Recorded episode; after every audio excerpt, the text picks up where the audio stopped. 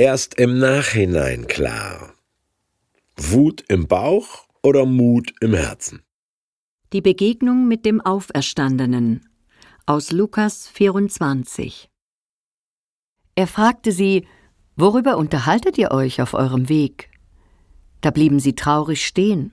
Einer von ihnen, er hieß Kleopas, antwortete Du bist wohl der Einzige in Jerusalem, der nicht weiß, was dort in diesen Tagen passiert ist. Jesus fragte sie Was denn? Sie sagten zu ihm Das mit Jesus aus Nazareth. Er war ein großer Prophet.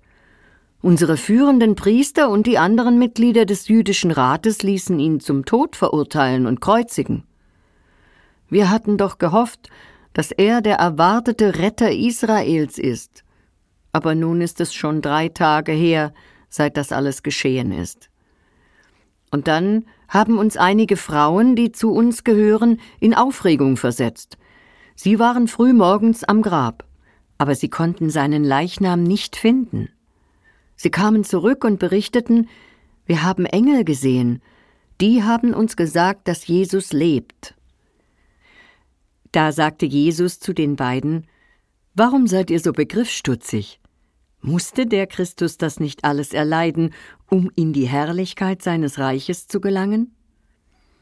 Und Jesus erklärte ihnen, was in der Heiligen Schrift über ihn gesagt wurde, angefangen bei Mose bis hin zu allen Propheten. Später ließ er sich mit ihnen zum Essen nieder. Er nahm das Brot, dankte Gott, brach das Brot in Stücke und gab es ihnen. Da fiel es ihnen wie Schuppen von den Augen, und sie erkannten ihn. Im selben Augenblick verschwand er vor ihnen.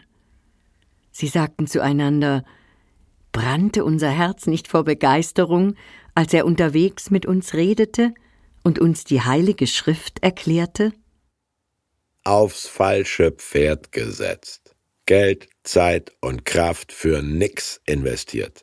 Drei Jahre Lebenszeit verschwendet.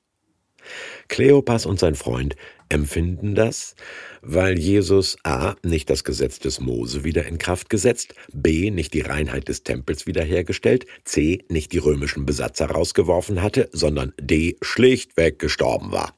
Von wegen Messias, pa. Sie gehen frustriert nach Hause, bergab übrigens aus dem öffentlich-urbanen Engagement ins dörfliche Privatleben, aber plötzlich stellt ein Mitwanderer dumme Fragen.